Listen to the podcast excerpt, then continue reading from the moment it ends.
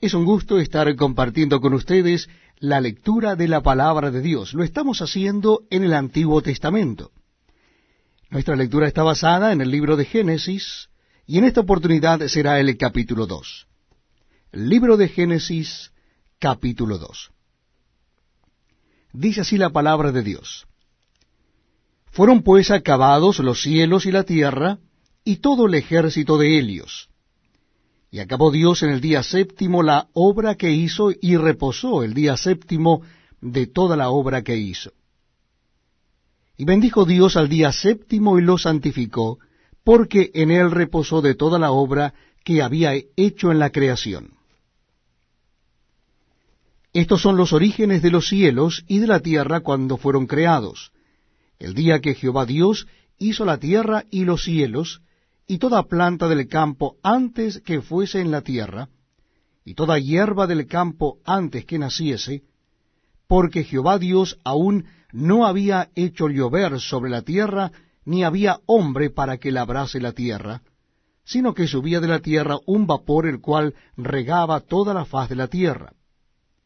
Entonces Jehová Dios formó al hombre del polvo de la tierra, y sopló en su nariz aliento de vida, y fue el hombre un ser viviente.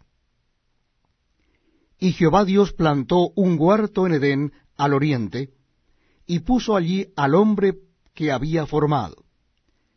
Y Jehová Dios hizo nacer de la tierra todo árbol delicioso a la vista y bueno para comer, también el árbol de vida en medio del huerto, y el árbol de la ciencia del bien y del mal y salía de Edén un río para regar el huerto, y de allí se repartía en cuatro brazos.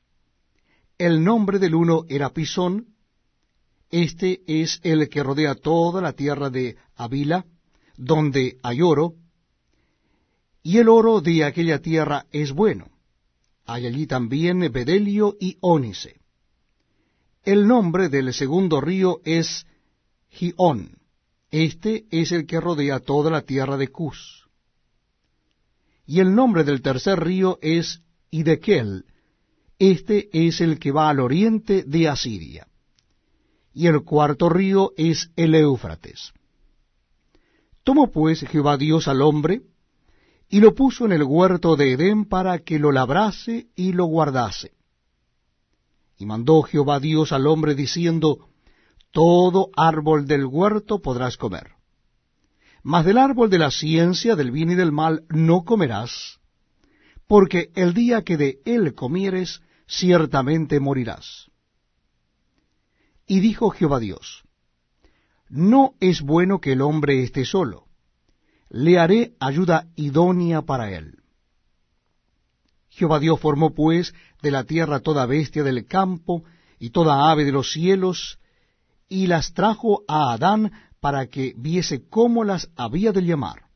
Y todo lo que Adán llamó a los animales vivientes, ese es su nombre. Y puso Adán nombre a toda bestia y ave de los cielos, y a todo ganado del campo.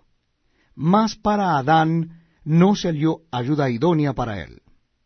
Entonces Jehová Dios hizo caer sueño profundo sobre Adán mientras éste dormía, tomó una de sus costillas y cerró la carne en su lugar.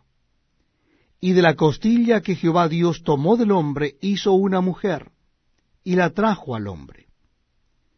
Dijo entonces Adán, Esto es ahora hueso de mis huesos y carne de mi carne. Esta será llamada varona, porque del varón fue tomada. Por tanto, dejará el hombre a su padre y a su madre, y se unirá a su mujer, y